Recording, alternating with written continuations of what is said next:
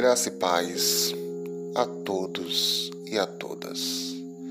O livro de Mateus, capítulo 5, verso 43 ao 48, diz assim: Vocês ouviram o que foi dito: ame o seu próximo e odeie o seu inimigo.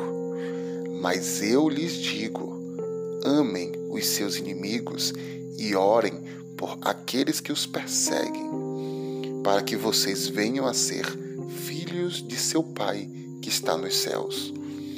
Porque ele faz raiar o seu sol sobre os maus e bons, e derrama chuva sobre os justos e injustos. Se vocês amarem aqueles que os amam, que recompensa receberão? Até os publicanos fazem isso. Se vocês saudarem apenas os seus irmãos, o que estarão fazendo demais? Até os pagãos fazem isso. Portanto, sejam perfeitos como perfeito é o Pai Celestial. Interessante ao lermos esse texto sobre sermos perfeitos como Deus é perfeito. Nos remete à ideia de uma vida cristã íntegra, dentro dos princípios e da vontade de Deus. Porém, muitas vezes, quando pensamos nessa vida cristã íntegra, logo nos vem à mente uma regra, uma norma de conduta, um conjunto de deveres e obrigações que nos farão ser cristãos verdadeiros.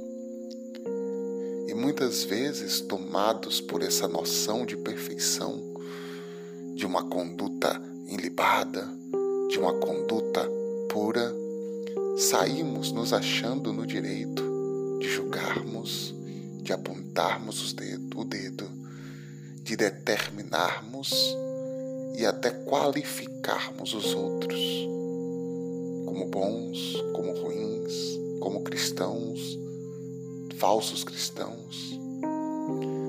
Mas ao ler o texto em Mateus, nós começamos a perceber que essa perfeição que nos aproxima de Deus tem muito menos a ver com uma norma ou um conjunto de regras e condutas e muito mais a ver com a ação profunda, amorosa e difícil.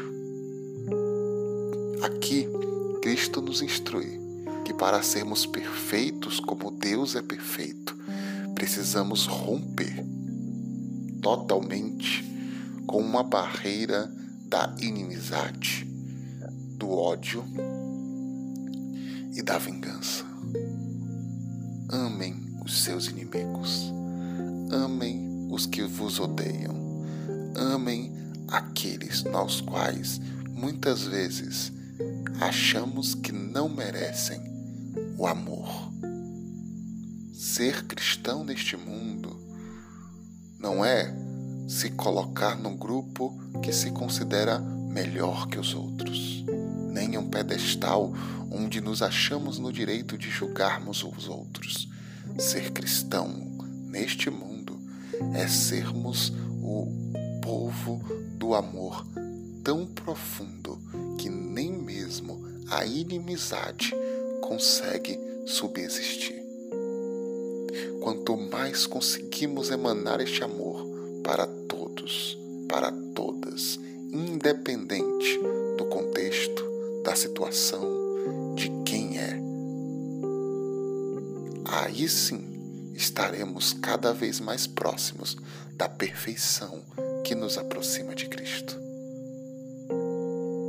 interessante é que por meio das redes sociais, muitas vezes o ódio é destilado de forma descontrolada.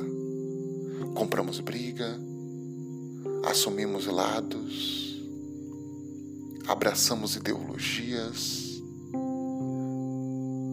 julgamos, descreditamos, apontamos, fazemos parte do tribunal da internet com todo vigor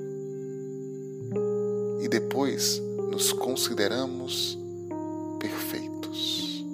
Porém, enquanto não conseguirmos tirar, abandonar ou purificar o nosso coração do ódio e preencher as nossas vidas de amor tão profundo que emanamos para aqueles dos quais muitas vezes deveríamos odiar. Enquanto isso não for feito, não estaremos dentro do propósito e da perfeição que Deus nos quer. Que sejamos amorosos, perfeitos, não só em conduta moral, mas também no amor profundo que é emanado para todos. Oremos ao Senhor. Deus eterno, grandioso, Pai soberano. Pedimos, ó Deus, que nos ensina a amar a todos. Nos ensina a perdoar, ó Deus. Nos ensina, ó Pai, a bondade e a perfeição que nos aproxima de Ti, nos fazendo, ó Deus amado, sermos receptivos, hospitaleiros, consoladores. Deus, nos ajuda, Pai, a emanar o teu amor de forma profunda neste mundo, em nome de Jesus. É o que te pedimos. Amém.